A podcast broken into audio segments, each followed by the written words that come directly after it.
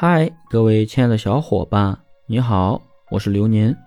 本期节目要和大家分享的是，在分手后的情感隔离期该怎么做。在分手后，双方会暂时处于一个情感隔离期，最容易引发两个人的叛逆心。在这个时期，分手的一方会因为挽回方的步步紧逼，反而增加抵触情绪。甚至更加坚定了分手的决心。挽回的一方在对方的拒绝下，反而越挫越勇，步步紧逼。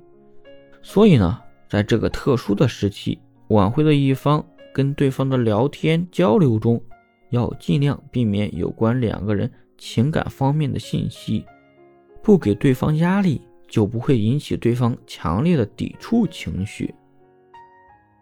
如果对方会因为你的任何出现就产生抵触情绪的话，说明你们还没有达到联系交流的时期，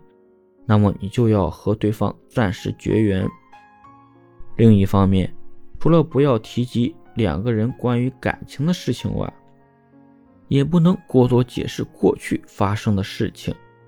有的人三番五次的解释过去发生的事情或过去的相处模式。无非就是想要马上复合，但是对方既然都说出了分手，尤其是女孩子碍于面子，也不会马上跟你复合的，反而在你的逼迫和压力下，来寻找跟你分手的更多理由，所以你就会觉得女孩子在分手后很作，就是这个原因。而事实上也确实这样，在男方挽回女方的过程中。女孩子往往会比较作，喜欢给你出难题，还喜欢小题大做。在这里呢，给我们的女性粉丝提个建议：对方在挽回你的时候，既然你有心复合，那就不要作，不作就不会死。